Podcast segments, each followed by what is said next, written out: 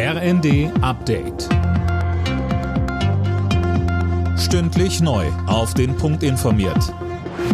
Ich bin Daniel Stuckenberg. Guten Morgen. In Brasilien haben Anhänger des abgewählten Ex-Präsidenten Bolsonaro am Abend wichtige Regierungsgebäude besetzt. Erst nach Stunden gelang es der Polizei in der brasilianischen Hauptstadt, die Lage wieder unter Kontrolle zu bringen. Es waren Szenen wie beim Sturm auf das US-Kapitol, als die Bolsonaro-Anhänger in Kongress, Präsidentschaftspalast und oberstes Gericht eindrangen. Viele von ihnen vermuten hinter der Abwahl Bolsonaros im Oktober Wahlbetrug.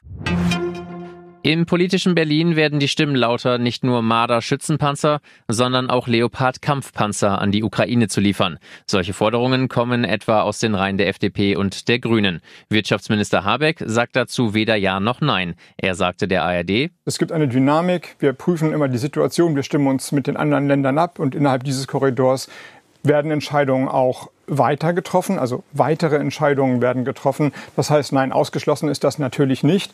Aber im Moment haben wir erstmal die Entscheidung für die Marder. Gut, lange überfällig, gut, dass sie getroffen wurde.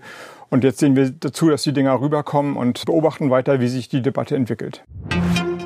Im Zusammenhang mit dem Antiterroreinsatz in Castro-Brauxel hat die Düsseldorfer Generalstaatsanwaltschaft jetzt Haftbefehl gegen die beiden festgenommenen Männer beantragt. Ein 32-jähriger Iraner und sein Bruder sollen Giftstoffe besorgt haben für einen islamistisch motivierten Terroranschlag. Der Düsseldorfer Oberstaatsanwalt Holger Heming sagte bei Welt TV, Wir ermitteln gegen den Beschuldigten und auch dann gegen die weitere Person, soweit die Ermittlungen zu einem Tatzusammenhang führen, wegen des Vorwurfs der Vorbereitung einer schweren staatsgefährdenden Gewalttat.